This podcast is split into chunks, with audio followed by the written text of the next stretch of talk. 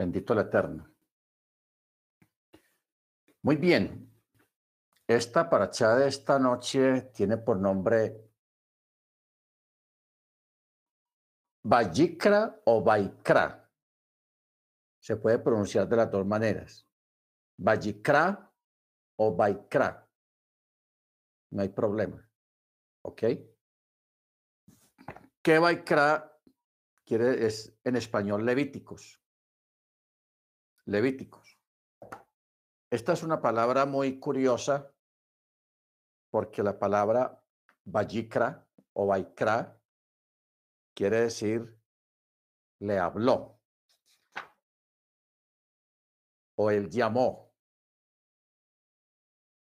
Él llamó o le habló. Porque el texto, en el texto hebreo comienza Vayikra el Moche Baidaber Yahweh. Ok. Esta palabra llamó, hermanos, tiene mucha historia y muchas connotaciones ah, en el sentido de que marca una de las grandes manifestaciones del Eterno cuando Él llama a una persona para hablarle, porque no es normal que el Eterno le hable a todo el mundo o a todos los creyentes de forma directa. ¿Ok? Entonces, en este caso, aunque en su Biblia usted tiene la palabra él al principio, él llamó a Moche, pero el texto hebreo no está escrito así. El texto hebreo está, dice, Baikra el Moche Baidaver Yahweh. Entonces, llamó a Moche para decirle Yahweh. Así es como está en el texto hebreo. Llamó a Moche para decirle Yahweh. ¿Ok? Y le habló desde la tienda de la cita. Bueno, esto aquí, hermanos, es algo especial porque está hablando de que el Eterno Primero le habló a Moche, pero solamente Moche oía, el pueblo no oía. ¿Ok? El pueblo no oía, o nadie más oía, si estuviera cerca de Moche. Entonces Moche se dirigía, cuando el Eterno le hablaba, lo llamaba, Moche sabía que debía de ir al, al santuario, a la tienda de la cita. Y ya cuando él llegaba a la tienda de la cita, por eso dice, llamó a Moche y el Eterno le habló desde la tienda de la cita. Usted recuerda cuando Saulo fue llamado también. Usted recuerda que Saulo cuando iba en el camino, él no iba solo. Entonces, el relato del llamamiento de Saulo dice que cuando Saulo estaba allí, y él solamente él escuchó la voz. Los otros que estaban con él no la escucharon, no entendieron nada, pero él sí entendió y sí escuchó. O sea que aquí podemos nosotros como tener una remembranza acerca de el momento que usted recuerda que usted tuvo el Eterno lo llamó. Le llamó. El Eterno llama de muchas maneras a una persona eh, de acuerdo al carácter espiritual que tiene la persona, porque los sabios dicen que cuando él le habló a Bilam o a Balaam, Balaam era un impío.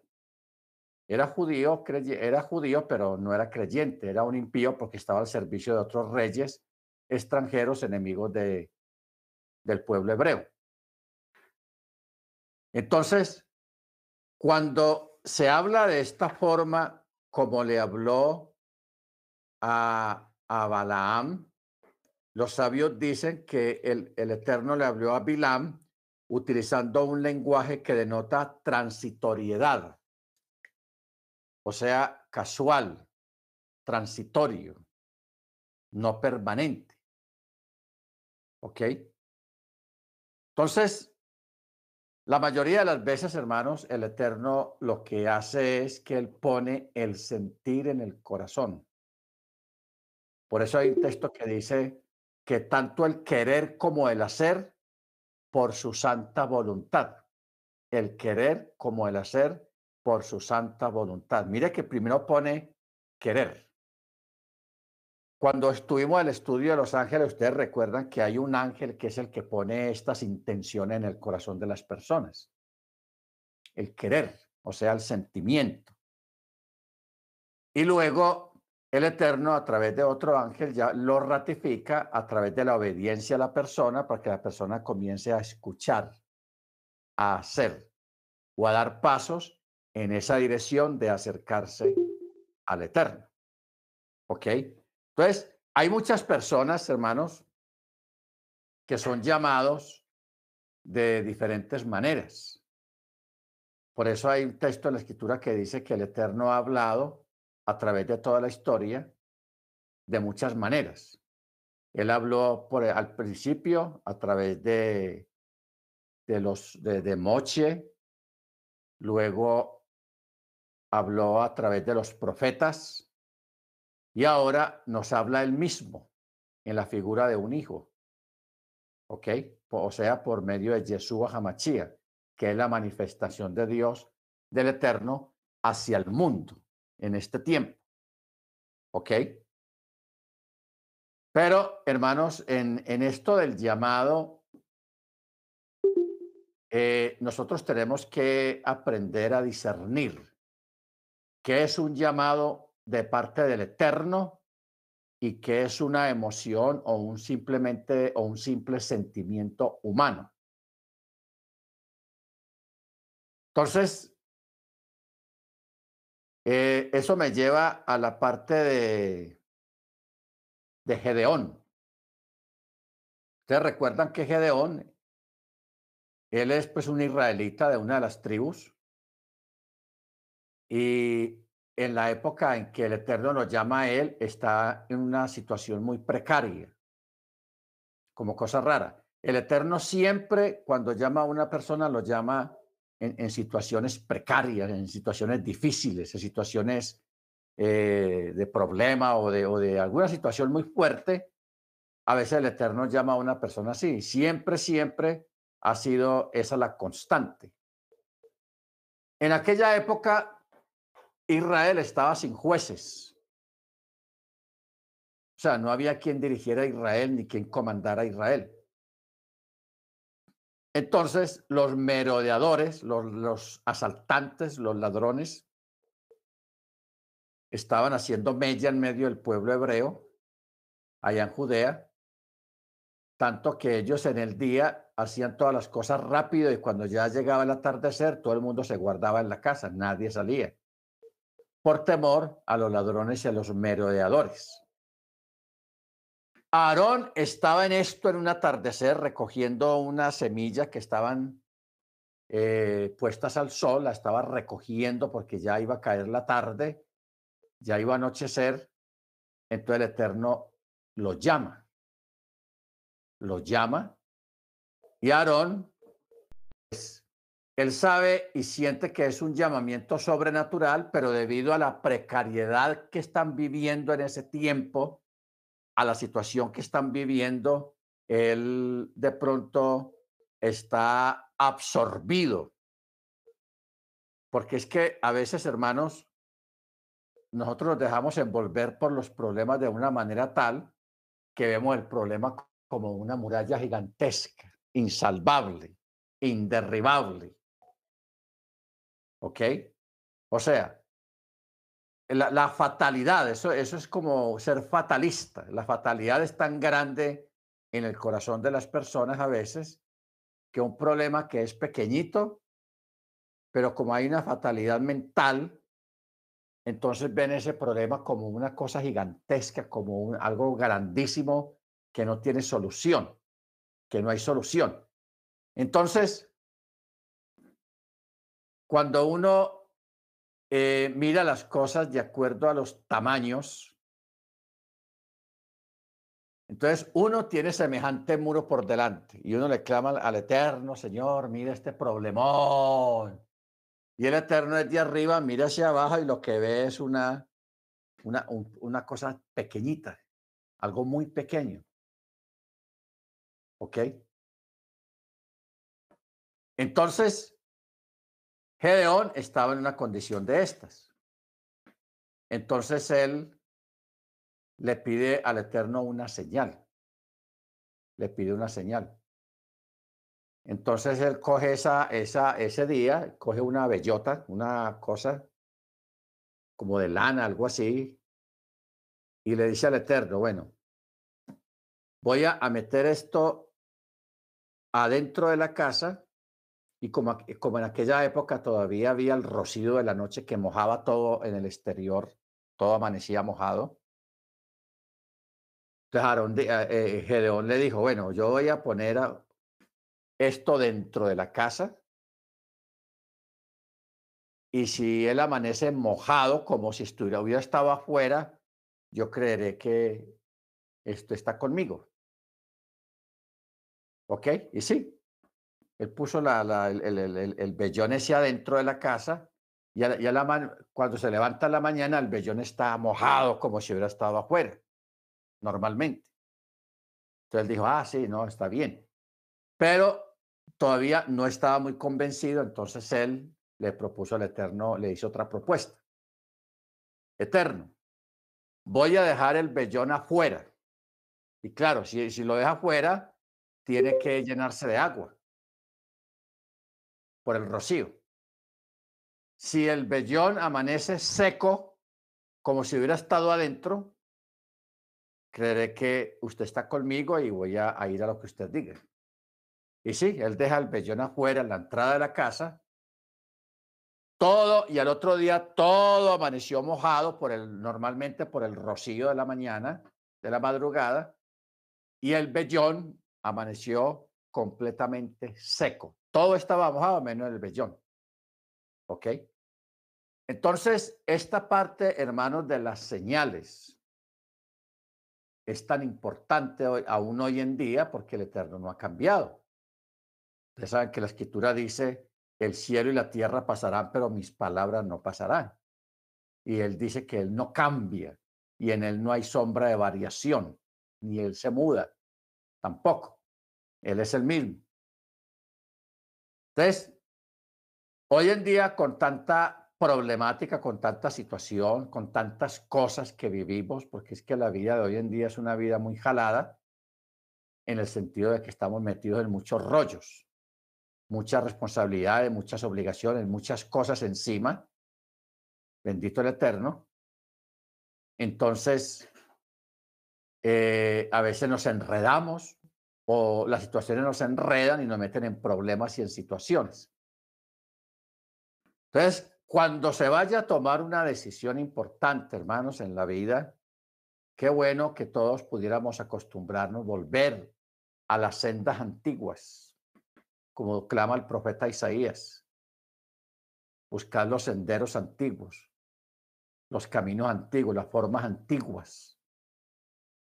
En el sentido, en este caso, de pedirle al Eterno señal, una señal. Sea para hacer un viaje largo, importante, sea para comprar una casa, para vender, para comprar un carro, para casarse, para hacer cosas importantes, hermanos, pedirle una señal al Eterno.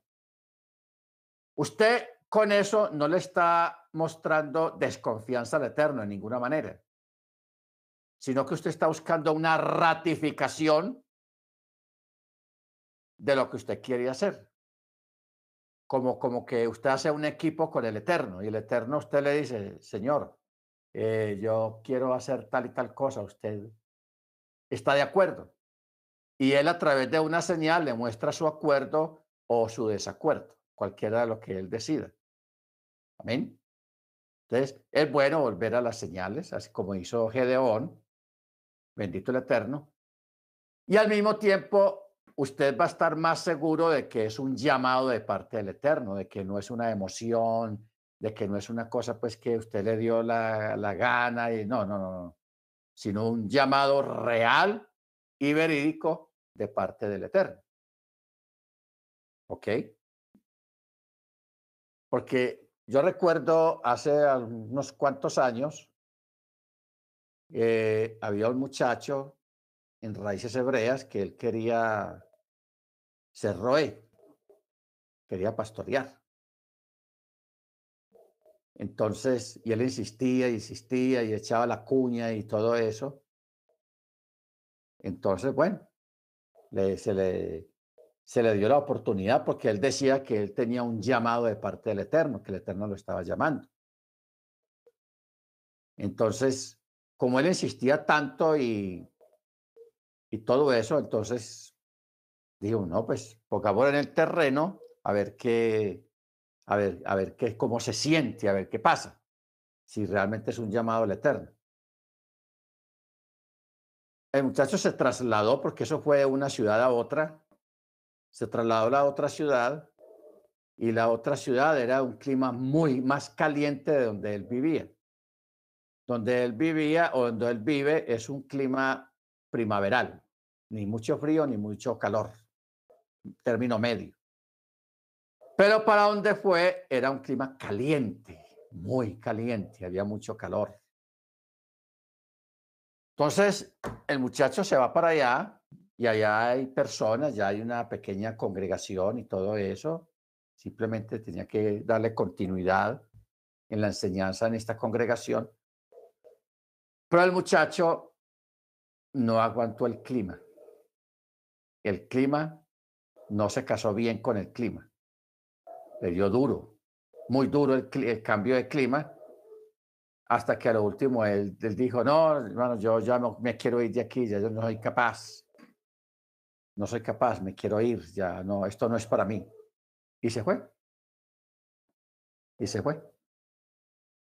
Entonces, hermanos, e, esto es como, como una forma de nosotros poder estar seguros de contar con el aval del Eterno en algún asunto, de que realmente es un llamado que viene de parte del Eterno. Y para este tipo de cosas, lógicamente, hay que sentirlo, vivirlo, pero sentirlo espiritualmente de que ese es un llamado que viene de parte del Eterno. No es una emoción o un deseo, yo quiero esto y, y no, no. Las emociones y los deseos humanos, hermanos, riñen con la voluntad del Eterno. Riñen con la voluntad del Eterno. Baruch ¿Ok? Entonces, los sabios dicen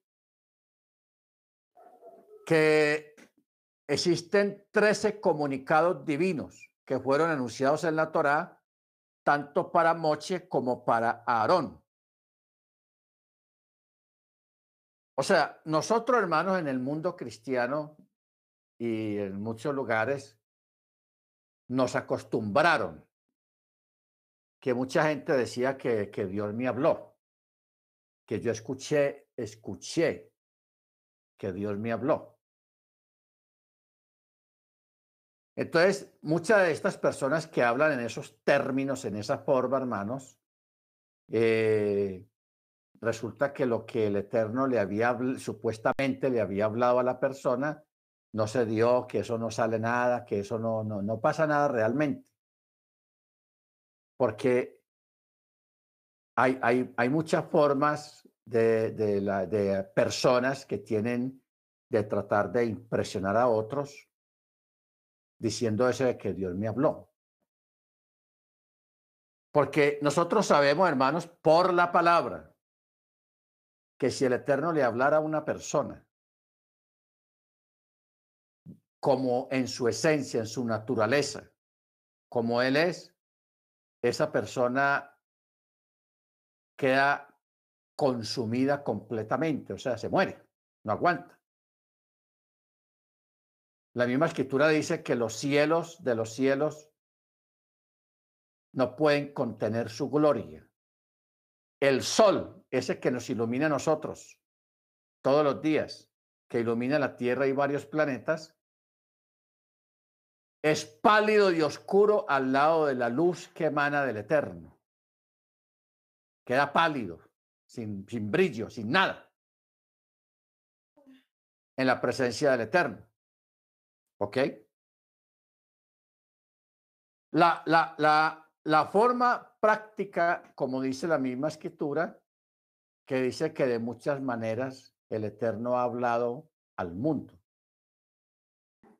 que habló por medio de la Torá, por medio de los profetas, y ahora nos habla por medio de nuestro Adón Yeshua Hamachías.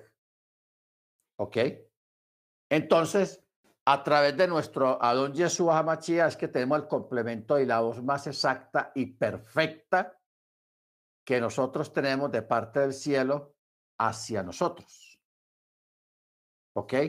Porque cuando alguien trata de saltear de subir, para entrar por el muro, de hacer atajos en la presencia del Eterno, entonces ahí es cuando, cuando vienen los problemas y esos atajos y eso de saltar el muro, porque hay un conducto regular que el Eterno ha creado para entrar a su presencia.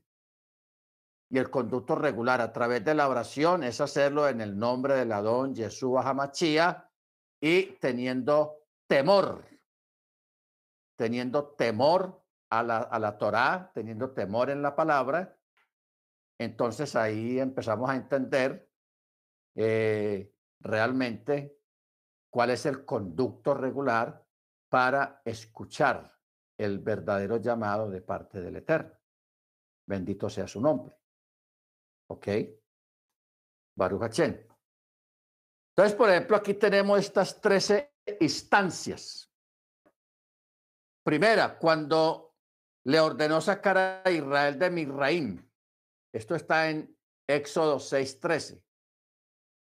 Dos, cuando ordenó que Aarón arrojase la vara ante Aarón, ante Faraón. Esto está en Éxodo 7:8. Tres, cuando la plaga de las úlceras, que le habla a los dos. Cuatro, cuando le ordenó con respecto al novilunio.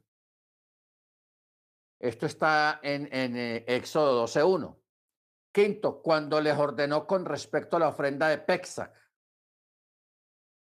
12.43. Sexto, cuando les dio la prohibición de ingerir insectos. Insectos. Esto está en 11.1. Séptimo, cuando les instruyó respecto a las negaín, o sea, a las afecciones cutáneas. 13.1. Octavo, cuando les instruyó respecto a las plagas en las casas. 14.33. Noveno, al instruirles respecto a los flujos. 15.1. Décimo, cuando les ordenó dividir el campamento según sus estandartes. Eh, Bemidbar, palabras, eh, números 2, 1. 11. Al hacer el cómputo de los hijos de Kehat, 4, 1. 12. Al instruirles con respecto al servicio de los hijos de Kehat. Y 13. Cuando les enseñó las leyes de la vaca bermeja.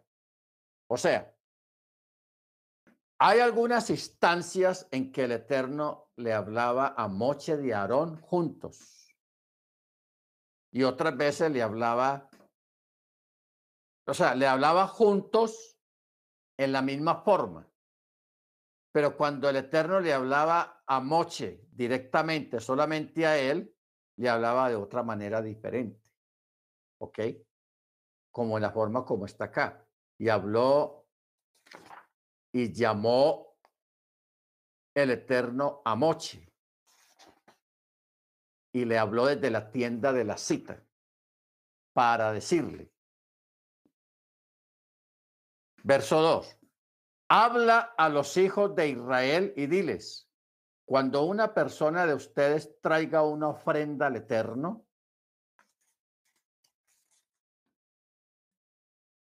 sea de animales terrestres, de bovinos o de ovinos, ofrecerán su ofrenda.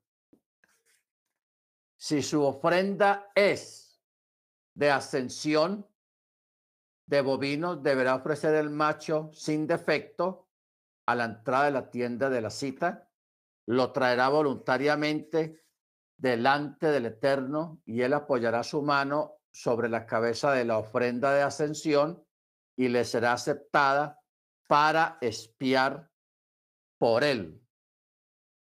Ojo con esto, hermanos, que esto aquí es algo eh, interesante. Nosotros hemos estado acostumbrados a dar la ofrenda normal, sea en especies o en dinero, como sea. Teniendo en cuenta el detalle de que en este caso era cuando se ofrecía ganado, un animal, un bovino o un ovino, y con todo y eso que era una ofrenda, no un sacrificio por el pecado, sino una ofrenda que se llevaba un animal de estos como ofrenda, de todas maneras la persona se le decía que podía poner su mano sobre la cabeza de la ofrenda, o sea, del animal que iba a ser sacrificado. Y con todo y eso, aunque la persona no iba por un asunto de, de un pecado, de una falta, con todo y eso, de todas maneras, implícitamente le será aceptada para espiar por él si hubiera cometido alguna falta. ¿Ok? Si hubiera cometido alguna falta, eh, eso se llaman los, los, pecados sin intención o por ignorancia. Porque hay personas que cometen infracciones a la Torá por ignorancia o sin intención. ¿Ok?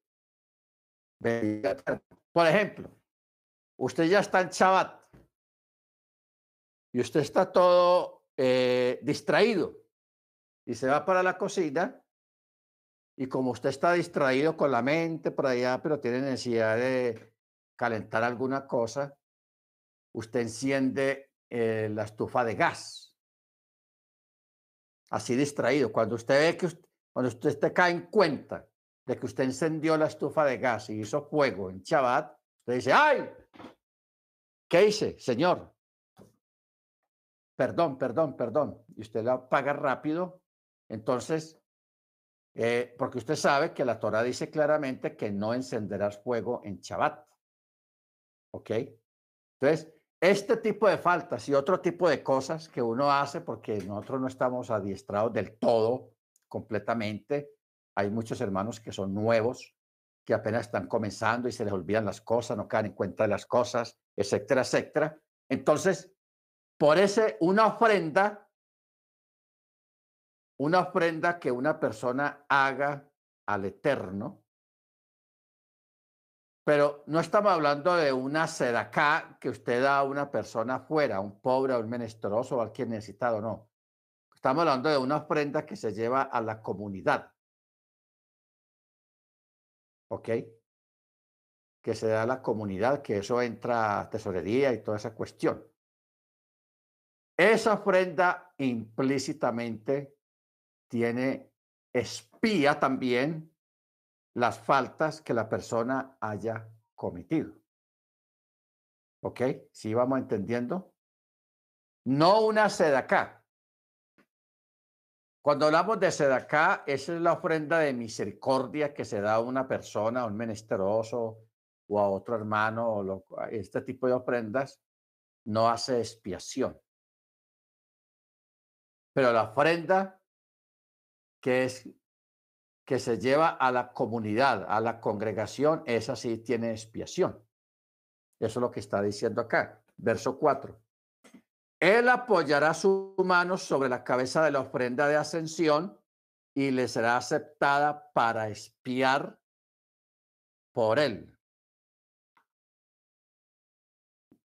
Dice, con respecto a que su ofrenda le será aceptada, si dices con respecto a transgresiones castigadas con caret. Caret. Caret, ¿qué quiere decir caret? Caret quiere decir escisión o corte. Es el nombre dado a una pena de muerte aplicada directamente por el cielo por la transgresión de ciertos preceptos. Según los sabios, se define eh, en el capítulo, el verso, eh, capítulo 17, verso 9, que consiste en la muerte prematura del transgresor o de alguno de sus hijos, según una opinión talmúdica. Para el transgresor, esto implicaría la muerte antes de los 50 años. La pena de caret únicamente se aplica a transgresiones intencionales sobre las cuales no hubo advertencia previa. En esta traducción general se traduce caret por excisión, ya que caret denota cortar o cercenar y excisión significa corte o separación relacionada con el verbo escindir. O sea, ya no, no, no lo quiero más, no lo necesito más. ¿Ok? La de, de escindir de una cosa. Bueno, ¿cómo interpretaríamos o traduciríamos una, una cuestión de estas para este tiempo? Porque nosotros tenemos que no decir adaptar, no es una adaptación, sino una modificación, porque en la Torah dice que algunas personas, cuando el texto dice, fulano de tal, que, que haga tal y tal cosa, será cortado de mi pueblo. Será encendido, será separado, será cercenado del pueblo hebreo, de la comunidad, de la congregación de Israel. ¿Ok? Entonces, esto se aplicaba antiguamente de una forma muy literal, de que habían personas que, que eran sacadas prácticamente de, la, de la congregación de Israel y se le, se le mandaba al exilio. Se le mandaba al exilio. Eh, yo quiero que me acuerden esa palabra que usan en el catolicismo, a la excomunión. El catolicismo creó una palabra que se llama excomunión. ¿Qué quiere decir la palabra excomunión? Como la palabra lo dice. Comunión es estar juntos como congregación, pero cuando se llama es comulgado, es alguien que es sacado de esa comunión, de esa congregación, de esa comunidad. ¿Ok? El, el apóstol Pablo habla de, de una situación allá en la, en la congregación de Corinto. Porque Pablo es más suave y Pablo no habla de la excomunión o excomulgar a una persona, sino que habla de separarlo por un tiempo. Separarlo por un tiempo. Yo recuerdo hace 30, 40 años atrás, habían comunidades cristianas, especialmente en la bautista, en la metodista, donde un creyente que lo ponían en disciplina, había unas en la iglesia en las bancas había una banca que solamente se sentaban allí los que estaban en disciplina. No los votaban, no los sacaban de la congregación, sino que los ponían en disciplina y era una, había una banca larga donde ahí se sentaban los que estaban en disciplina por una semana, por un mes, por dos meses, por tres meses, y le estaba prohibido sentarse en otra parte de la, de la congregación, tenía que ser ahí en esa banca, la banca de los disciplinados. Ya eso en este tiempo, ya eso desapareció. Ya eso, ya eso desapareció y ya no se acostumbra de esa manera. Pero sería interesante eh, mirar el asunto este de, Pablo a ver, alguien que me ayude a encontrar el texto. Eso está en Primera de Corintios. Ya, Primera de Corintios 5. O sea, ni en la iglesia cristiana, ni actualmente en, las raíces hebreas, se habla mucho de, de estos temas. Ni se habla ni se practica. Unas veces por ignorancia, porque no se sabe cómo se hacen esas cosas, pero es bueno conocerlas. Mire lo que dice. Primera de Corintios 5. Por todas partes, o sea, es un, chisme, un cuento que se regó por todas las comunidades. Dice, por todas partes se dice que hay fornicación entre vosotros y de una manera tal que ni aún existe entre los gentiles, hasta el punto de que alguien tiene la mujer de su propio padre, o sea, el padrastro. Y vosotros estáis engreídos y no sabéis, más bien entristecidos por esa situación, para que fuera quitado en medio de vosotros el que hizo esta acción. Porque yo en verdad, aunque estoy ausente en cuerpo, pero presente en el Ruach, ya he juzgado como si estuviera presente al que así obró. Y aquí da la sentencia. Eh, en el nombre de la don Yeshua Hamachía se reúnen ustedes y mi espíritu conjuntamente con ustedes, con el poder de nuestro don Yeshua, el tal sea entregado a Hasatán para ruina de la carne a fin de que el Ruach sea salvo en el día del Eterno. ¿Ok? Bueno, vamos a mirar en el texto hebreo. ¿Cómo dice aquí? Cinco. Eh, cinco, cinco.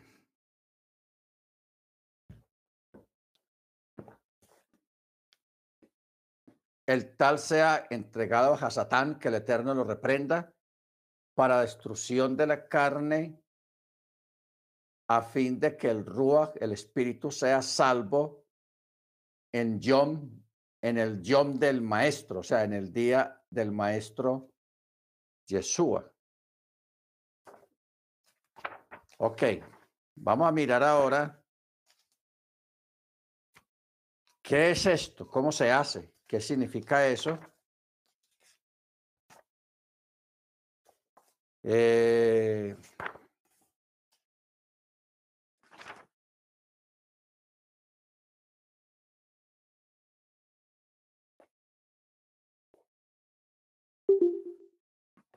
el texto dice, es un término que sería como una excomunión.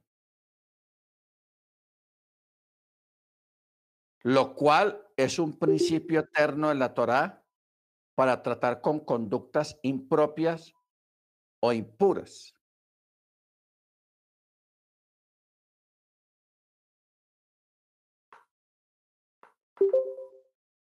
La congregación de, Corinto tenía muchos problemas, hermanos. Por eso hubo dos cartas para esta comunidad. Eh, El asunto es de que allí había, en esta comunidad, habían gente de las, de, de las tribus perdidas, de, de la, de la dispersión de los dispersos que estaban haciendo Techubá y habían muchos que se estaban, eh, venían con sus contaminaciones y querían seguir con las contaminaciones dentro de la comunidad, dentro de la congregación. ¿Ok? Ahora, ¿qué significado tiene o qué significa o en qué términos se hace esto de el tal sea entregado a Hasatán para destrucción de la carne, a fin de que el Rúa sea salvo en el día del Eterno, en el día del gran día de Yahweh, o sea, la resurrección. En dos palabras, que esa persona sea salva. Sea salva. A esa persona, sobre esa persona se hacía una oración en el sentido de soltarlo. Esa oración la hacían el, el roé de la congregación o el rabino o el pastor juntamente con los diáconos, con los colaboradores. Se leía una porción de la escritura alusiva a lo que, iban, lo que le iban a hacer a la persona. Luego se hacía la oración soltándolo, soltándolo espiritualmente de la congregación, o sea, soltándolo como miembro de la congregación. Y al mismo tiempo lo soltaban para que cayera en manos de Hasatán. E, ese, ese, este tipo de cosas, hermanos, es lo que, lo que el Antiguo Testamento llaman será cortado de la congregación. ¿Ok? ¿Ok? Será cortado, será quitado o será echado de la congregación. En el Antiguo Testamento se acostumbraba mucho a esto, porque eran personas que tenían comportamientos eh, inmorales o pecados muy fuertes y que no querían eh, hacer tikkun olam, o sea, rectificar, sino que querían seguir, seguir así con esas cosas. Entonces, a la persona le hacían esto, lo, soltaban. ¿Qué es soltar, hermano? Soltar es soltar a una persona de la oración, porque ustedes saben que todos oramos por todos. El roé, el rabino o el pastor siempre está orando por todos los hermanos, para que el Eterno lo guarde, en sus diferentes problemáticas que cada uno va viviendo, etcétera, etcétera. Entonces, muchas veces mucha gente, muchos creyentes permanecen y, aguantan y resisten y están ahí perseverando, no porque sean eh, no porque sean muy muy guapos o buenos creyentes, sino que son han sido sostenidos por la oración por la oración. O sea, la mayoría de todos nosotros, ustedes y mi persona también, estamos en pie por misericordia del Eterno y porque hay mucha gente que está orando por usted o que está orando por nosotros. Hay un cruce de oración por todas partes, orando los unos por los otros. Pero cuando de forma oficial se deja de orar por una persona, hay dos formas, hermanos, por las cuales se deja de orar por una persona. Primera, cuando una persona fallece, cuando un hermano fallece, parte con el Eterno, ya no hay necesidad de orar más por él o por ella. Ya está en las manos del Eterno. Se fue. ¿Ok? Y ustedes saben que por un muerto no se puede orar, hacer oración. Por una persona que ya falleció. Y segundo, por este caso. Esto, dejar de orar por una persona como castigo, es, eso es soltarlo. Soltarlo. ¿Ok? Eso es soltar la persona. Porque es que, hermanos, hay una, una cosa tenemos que reconocer todos. Todos dependemos primeramente del Eterno, pero también todos dependemos de todos. Yo dependo de ustedes, ustedes dependen de mí, todos dependemos de todos. ¿Por qué? Porque continuamente estamos orando los unos por los otros. ¿Ok? Estamos orando los unos por los otros. Entonces, cuando una comunidad suelta a una persona, ahí lo agarra el enemigo y le da tres vueltas, lo castiga, lo consume, le trae enfermedades y todo eso, porque acordémonos lo que acabamos de leer hace un momento, el por qué una, una persona en qué, en qué consistía en el antiguo pacto el, el cortar o un castigo generacional. Cuando una persona, cuando un padre de familia, cuando una familia se rebelaba contra el Eterno, el Eterno cortaba la bendición sobre esa familia y a esa familia le llegaban enfermedades graves que se los llevaban enfermedades terribles que se los llevaban, ¿ok? Y morían la persona por esas enfermedades. O sea, venían plagas, venían enfermedades sobre las personas. Ahora, no nos sentemos en, la silla del juicio a juzgar si algún hermano o alguna hermana que está bien en la congregación, está caminando bien, no tiene actos de rebeldía ni de cosas raras, y que a esa persona le venga una enfermedad, le venga una cosa terrible, no pensemos que es que está bajo juicio. Uy, la hermanita está, según la enseñanza del hermano, está bajo juicio. No. Uh-uh. Los tiempos han cambiado mucho y ustedes saben que hay muchas causas por las cuales una persona le da una enfermedad que, lo, que se lo lleva. Hay muchas causas. Y como nosotros no sabemos cuál de esas es, entonces mejor calladito y orar por, por esa persona que el Eterno tenga misericordia. ¿Ok? Porque ustedes saben, hermanos, nosotros tuvimos los abuelos o el bisabuelo o el tatarabuelo con sus vicios, con su ignorancia, alejados del Eterno, alejados de la Torá, con sus costumbres normales de una persona sin temor al cielo. Y muchas de esas cosas hay enfermedades hereditarias. Siempre que usted tiene una enfermedad, el, su médico le descubre una enfermedad, él le va a hacer la pregunta normal, que en toda lo hace siempre. ¿En su familia ha habido alguna familiar o su mamá o su papá que haya tenido esta enfermedad?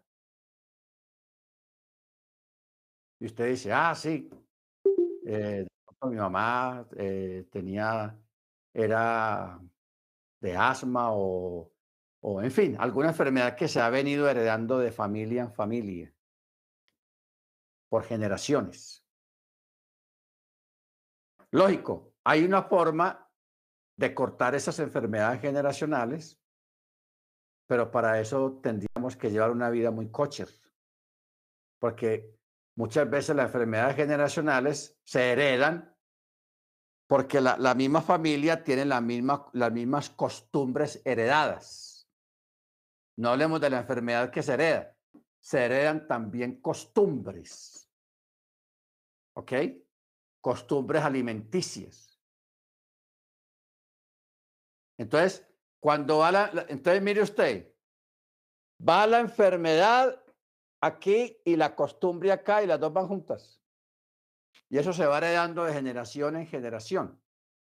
Porque incluso gente cuando entra a las raíces hebreas siguen conservando algunas costumbres dietéticas, alimenticias, y eso no es bueno. Cuando uno entra a la Torá, a la obediencia al mandamiento, uno tiene que cambiar todo de forma radical, especialmente en la forma de comer, las costumbres de comida. Hay que cambiarlo para cortar físicamente, literalmente, parte de esas enfermedades que se heredan. Porque se corta de dos maneras, con la oración pidiendo perdón por los familiares, por el abuelo, por el papá, por la mamá, que hicieron tantas cosas en ignorancia, porque hay que orar por eso, hermanos. Hay que orar. Ese es, uno de los primeros pasos que hay para cortar las maldiciones generacionales que hay en una familia por las malas costumbres, por pecados muy graves que se cometieron anteriormente, etcétera, etcétera, o por formas de comer y todo eso. Eso hay que orar y pedirle perdón al Eterno. No que usted esté orando por su bisabuelo o tatarabuelo o el abuelo que ya murió, usted no está orando por él, sino que usted está pidiendo perdón por esos actos deshonrosos, inmundos que tuvieron ellos, esas costumbres alimenticias que tuvieron, pedir perdón en nombre de ellos, aunque ya hayan fallecido, por sus ancestros, por su abuelo, por su mamá, por su papá, por los abuelos de, de ambos lados, del abuelo por parte de la mamá y abuelo por parte del papá hasta llegar a usted, a sus padres y usted, y, y, hacer la oración, pedir perdón por todos esos pecados de ignorancia que ellos cometieron. No importa que hayan sido por ignorancia, pero hay que pedir perdón al cielo por eso. No que usted los vaya a sacar de donde estén en este momento los que ya fallecieron, no. Solamente se está pidiendo perdón. No, no nos preguntemos si con esa oración usted los va a sacar de, de, de donde estén. No, Tampoco, si la están pasando mal. No, es simplemente un acto de justicia de fe para cortar esas maldiciones generacionales y costumbres heredadas que traen enfermedades de padre a los hijos, de padre a los hijos, y así se va eso. ¿Ok? Esa es una forma de, de tener enfermedades. Cuando aparece una enfermedad que no es hereditaria, que no figura en la familia, es una enfermedad nueva que apareció ahí. Entonces ahí, ya ahí sí tal vez hay que hacer una, una, un estudio acerca de por qué entró esta enfermedad a la familia, si esta enfermedad nunca estaba en la familia. Entonces, ahí lo que viene ya es eh, asuntos médicos, ah, por ejemplo, ustedes saben, y aquí está el hermano, el hermano Dago y la hermana Amparo, que son médicos, y ellos están allá, lo que se dice en primera línea, y ellos más o menos deben de tener ya una, un cuadro estadístico un cuadro estadístico porque la, la cantidad de enfermos, de gente enferma post-COVID es mucha. O sea, ustedes saben que esa, ese bicho eh, deja muchas secuelas, alborota enfermedades ocultas, las, las hace que broten antes de tiempo o sea, estamos, eh, estamos entrando en un tiempo, hermanos, donde las enfermedades se van a duplicar o a triplicar de una manera exagerada. Se va a triplicar. Unos porque les dio el bicho y otros porque se metieron la otra cosa, la vaca de uno. Que eso también ha despertado una gran cantidad de enfermedades en la gente. ¿Ok? Entonces, si usted se pone a mirar la estadística, aquí en Colombia, porque no hacen estadística, pero en Estados Unidos sí hacen mucha estadística. En Estados Unidos, en los últimos 20 años, ha habido un aumento del síndrome de Down de una forma muy exagerada. O sea, prácticamente se está levantando otro pueblo dentro del pueblo, con gente con el síndrome de Down, de una forma exagerada. Eso está extendido y no es hereditario. Y no es por herencia, sino que aparece cuando menos piensa un miembro de la familia, ¡pum!, le nació un niño con síndrome de Down, tenaz. Y no hay antecedente en esa familia con síndrome de Down. En algunos, en otros sí. Como también ha habido un aumento muy exagerado de Alzheimer el Alzheimer también se está convirtiendo en un azote social, que eso va a convertirse e-, en un tiempo en términos pandémicos, por lo exagerado y por la cantidad de gente que a partir de los 50 años para arriba empiezan a, a figurar con actitudes de Alzheimer. ¿Ok? Bendito sea el nombre del Eterno. Entonces, hermanos,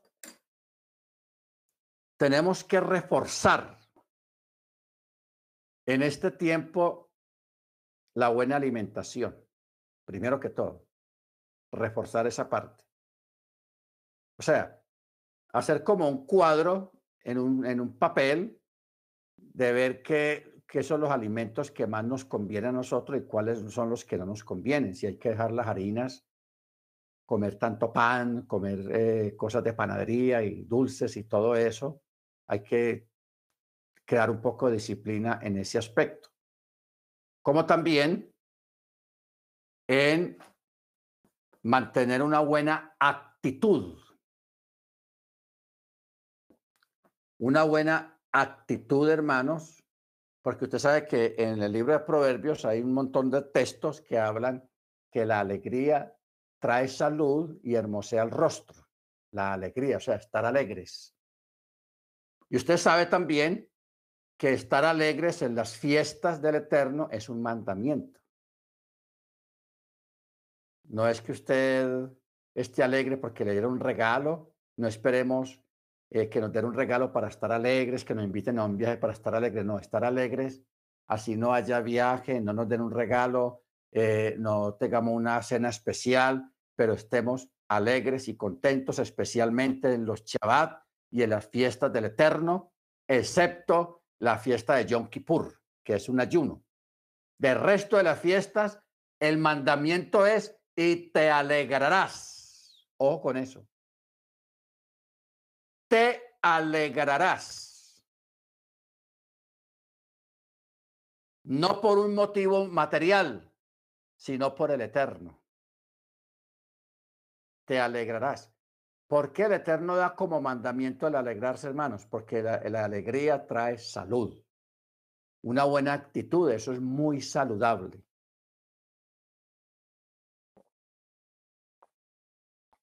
Si nosotros dejamos la, de, procuramos dejar las malas actitudes, las rabias, el rencor, la ira, y todas esas malas actitudes, si nosotros procuramos desplazarlas, sacarlas de nuestra vida, eso, hermanos, va a ser la mejor vacuna contra cualquier peste que se levante de, de, este tiempo en adelante. Porque van a venir pestes y van a venir muchas cosas. Pero si usted no está haciendo la voluntad del Eterno, a usted lo va a tocar.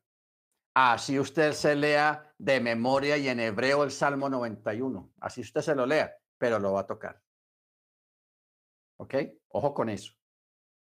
Porque es que eh, a veces nos, nos ponemos con un espíritu muy triunfalista. Eh, al Salmo 91, ni plaga tocará tu marada, caerán a tu lado mil y diez mil a tu diestra, mas a ti no llegará. Ok, sí, eso está escrito ahí, sí, señor. Pero para que eso se cumpla en nosotros, tenemos que estar en la actitud correcta, en el momento correcto en cuanto a la obediencia a la Torah, porque si usted es un, un rasca, eh, ¿qué se dice? Un rascapulgas. O sea, que siempre está con rabia, que siempre está echando cantaleta, que siempre está haciendo, eh, qué tal cosa, y buscándole pelo blanco a gato negro, y buscándole cinco patas al gato, etcétera, etcétera. Hermanos, a usted le llega lo que le llega y lo toca. Así si usted se lea el Salmo 91 del derecho y del revés. ¿Ok? Hay que tener cuidado con eso. Bendito el Eterno. Entonces, porque es que en el pueblo de Israel, cuando en la antigüedad, cuando una persona el Eterno decía que sería cortada de la congregación, era que le caía la roya, una enfermedad bien tenaz, era expulsado de la congregación de Israel y quedaba en manos de nadie nada bueno. prácticamente en manos de Hasatán. Bendito el Eterno. Hoy en día no se hace de esa manera. Pero sí se le corta la bendición. ¿Ok? A la persona se le corta la bendición. Por eso cuando Pablo habla, el tal se ha entregado a Hasatán para ruina de la carne. O sea, está hablando en términos literales. El tal se ha entregado a Hasatán, que el Eterno lo reprenda, para ruina de la carne, a fin de que el Ruach sea salvo en el día del Eterno. ¿Ok? Baruch Hachén. Entonces, de ahí viene una pregunta, ¿por qué hoy en día hay tantas enfermedades y por qué hay tantos enfermos?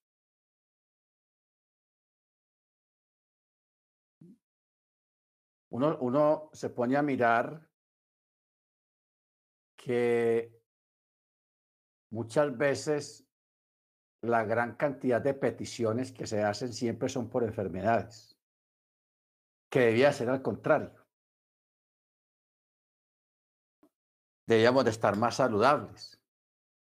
Y no es así. ¿Ok? No es así. Porque a todos, hermanos, no, no todos, pero sí un gran porcentaje de los que estamos aquí tenemos, tenemos algo donde nos duele o rezagos de una enfermedad o rezagos de alguna cosa. ¿Ok? Y esto no es normal. Y aparte que no es normal, no debería de ser así tampoco. No debería ser así. Digamos, de ser personas saludables, alegres, contentos, dinámicos, yo sé que la vida no es fácil en este tiempo, yo sé, a veces hay que trabajar mucho. Hay que trabajar bastante porque las obligaciones están ahí encima, encima, los, los biles, los recibos, las obligaciones económicas están ahí arriba y por eso uno tiene que esforzarse en trabajar, porque hoy en día prácticamente no trabaja para comer, sino para, para cumplir obligaciones. Si se trabajara para comer, pues hombre, no va a faltar el pan. Pero si se trabaja solamente, no solamente para comer, sino también para cubrir la cantidad de obligaciones en las que nos metemos en este tiempo por obligación, por el sistema de vida que tenemos, porque yo ahora pensaba, cuando estaba hablando lo de Aarón, yo pensaba, bueno, no, de Aarón, no, de Gedeón. Gedeón no tenía ni carro ni moto no pagaba electricidad, no pagaba acueducto, no pagaba celular, no pagaba seguro médico. O sea, la vida en la antigüedad era tan sencilla y tan fácil porque nosotros pensamos que en esta vida moderna que nosotros llevamos ahora, que, esto es lo último en Guarache, que esto es muy bueno. No es bueno, porque ponga usted a sumar sus gastos te paga celular, el plan o, minutos. Si lo compró a, cuotas, tiene que estar pagando también a la cuota del celular. Si tienes carro o moto, tienes que pagar el seguro obligatorio que obliga el gobierno y los impuestos que cobra cada país por usted dejarlo rodar en la calle. Bueno, y el seguro del carro pagas electricidad. Dentro de ese recibo de electricidad viene el gas, viene el agua, vienen las aguas negras, o sea, alcantarillado. Luego, si pagas seguro médico, te lo descuentas del sueldo si trabajas. Allá te descuentan tanto para el seguro médico, te descuentan tanto para la pensión, para el retiro, Luego viene que la cuota, si, está, si vas a estudiar en la universidad o estudiaste en la universidad y quedaste debiendo los pagos de la universidad, hay que pagar las deudas, sea de universidad o de préstamo hipotecario o préstamo. Esto es tenaz, hermanos. El famoso crédito. La vida de verdad ahora es muy complicada. ¿De qué se preocupaba Gedeón? ¿Por qué tenía tanto miedo de los ladrones? Él tenía su casa, tenía su agua que no pagaba por ella, tenía la luz, no electricidad, pero sí de velas y todo eso, pero ellos se la arreglaban para hacer todo eso. Tenían ganado, tenían el agua ahí, la quebrada, lo tenían todo. Y no tenían las preocupaciones que tenemos hoy en día, que celulares, que, que la cuota de yo no sé qué, que la cuota de esto, que, que... No, no, eso es la vida, de verdad que esta vida es una vida muy complicada. Muy complicada. Y que el Eterno tenga misericordia a nosotros y que nos permita y que logremos entrar al reino, porque en el milenio no van a existir estas cosas. Y en, y, en, la eternidad, menos todavía. Después del milenio, menos. Menos.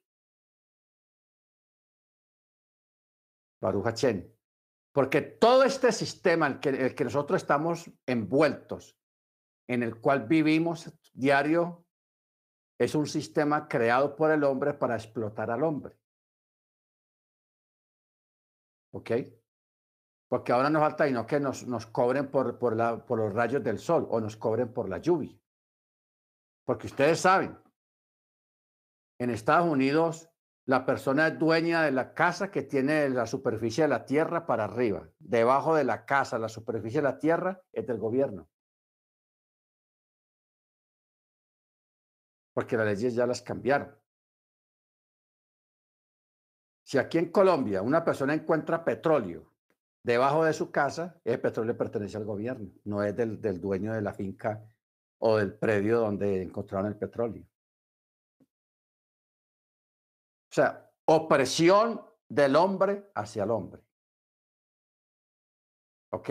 Por eso es que Yeshua nos está hablando de una libertad. Parte de esa libertad ya la hemos obtenido, pero falta la otra libertad. Por eso dice, si el Hijo seréis verdaderamente libres. Por eso Él nos va a llevar a un reino, a un lugar donde vamos a gozar de la otra libertad que nos falta todavía. Porque la libertad que nosotros gozamos ahora es la libertad espiritual.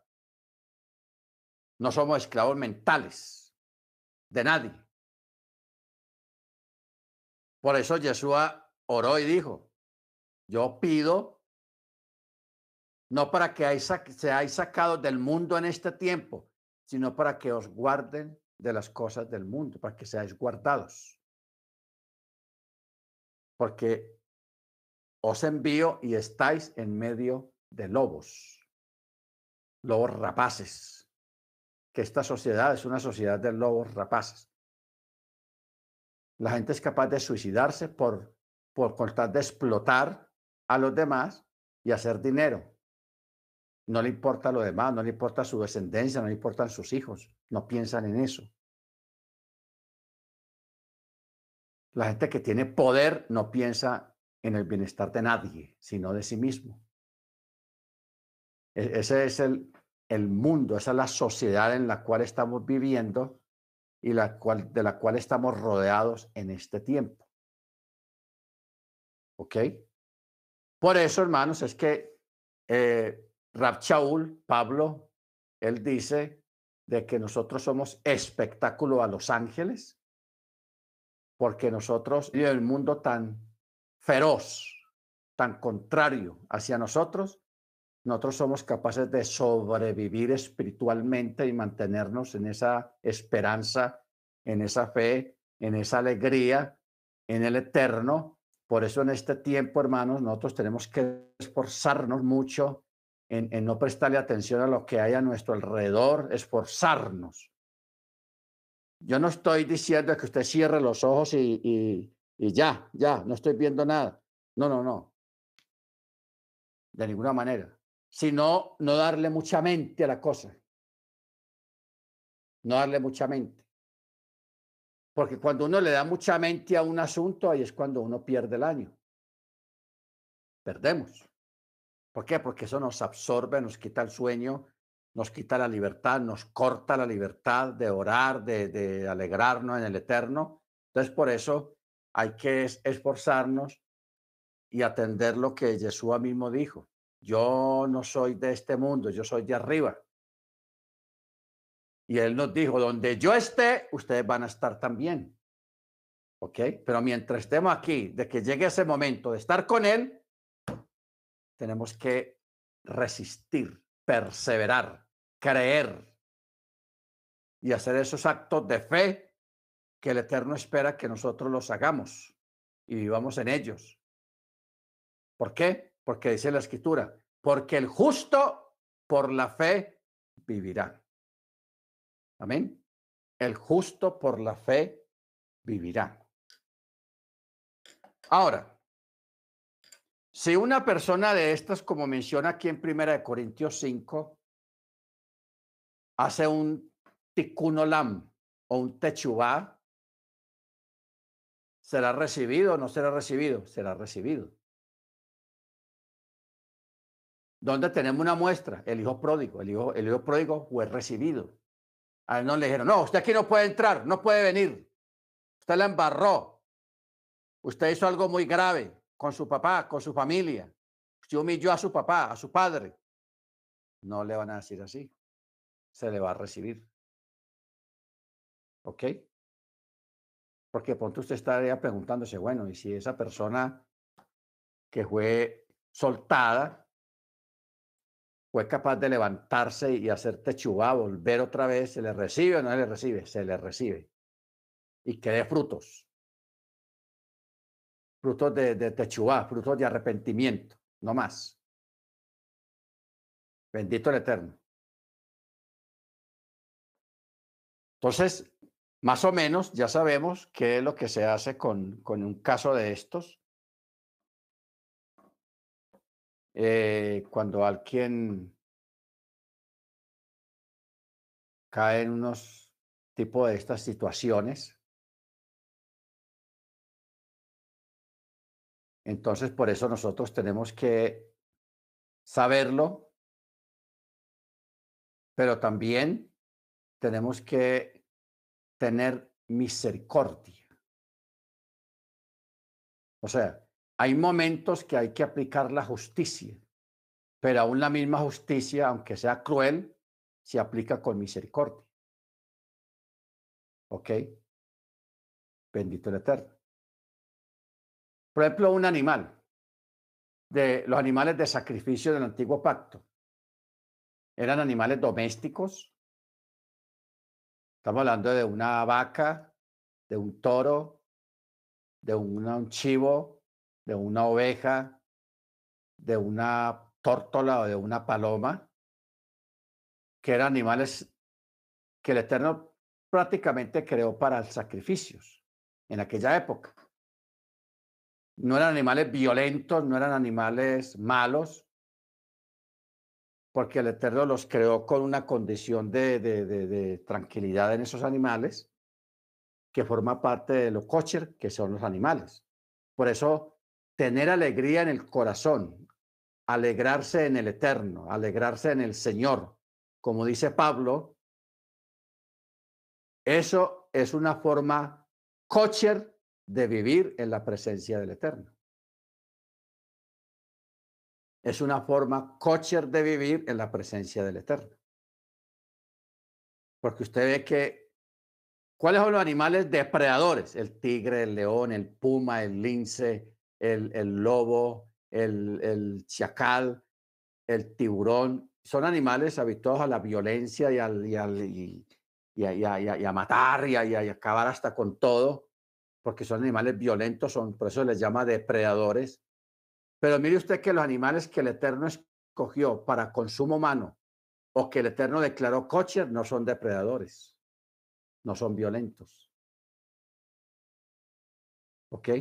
Y si nosotros, delante del Eterno, somos kosher, o queremos ser kosher, no tenemos por qué ser violentos, ni ser depredadores, ni sociales, ni depredadores sociales, ni depredadores eh, psicológicos, porque hay depredadores psicológicos, gente que abusa psicológicamente de las personas. Los quieren reducir, es un depredador. Y eso no honra al Eterno. Amén. Entonces, esa es la otra forma de ser kosher en la presencia del Eterno. Amén. Bueno, si alguien quiere preguntar algo sobre Corintios 5, bien pueda. ¿Alguna inquietud que ya vamos a terminar?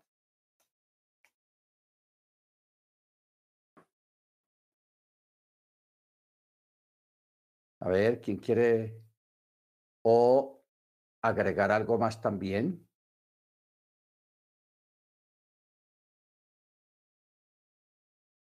Nadie. Bueno, eso está bien bueno.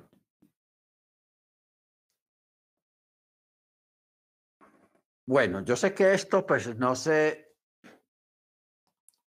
tiene muchas connotaciones el tema respecto a la salud, respecto a los kosher, respecto a la Corintios 5,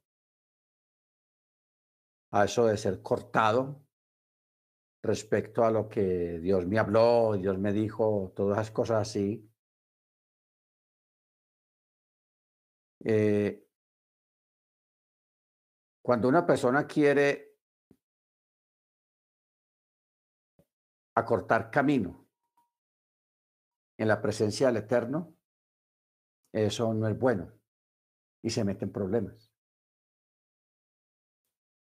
Porque el Eterno creó pautas, creó las cosas en su tiempo.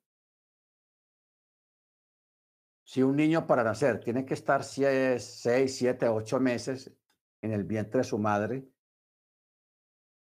eso es la forma y eso no se puede hacerle un, un passover, pasarle por encima, ¿no? Pero cuando la gente trata de pasarle a las cosas establecidas por el Eterno, a pasárselas por encima, entonces ahí sí vienen los problemas, vienen las dificultades y viene la incomprensión y la gente trata de echarle la culpa al Eterno de sus tragedias y de sus cosas que le ocurren no pensando de que inicialmente qué fue lo que trató de hacer. ¿Ok? O sea, con el Eterno hay que correr y caminar el camino que haya que caminar y correr, porque así lo estableció el Eterno. Por eso Pablo dijo, he corrido la carrera.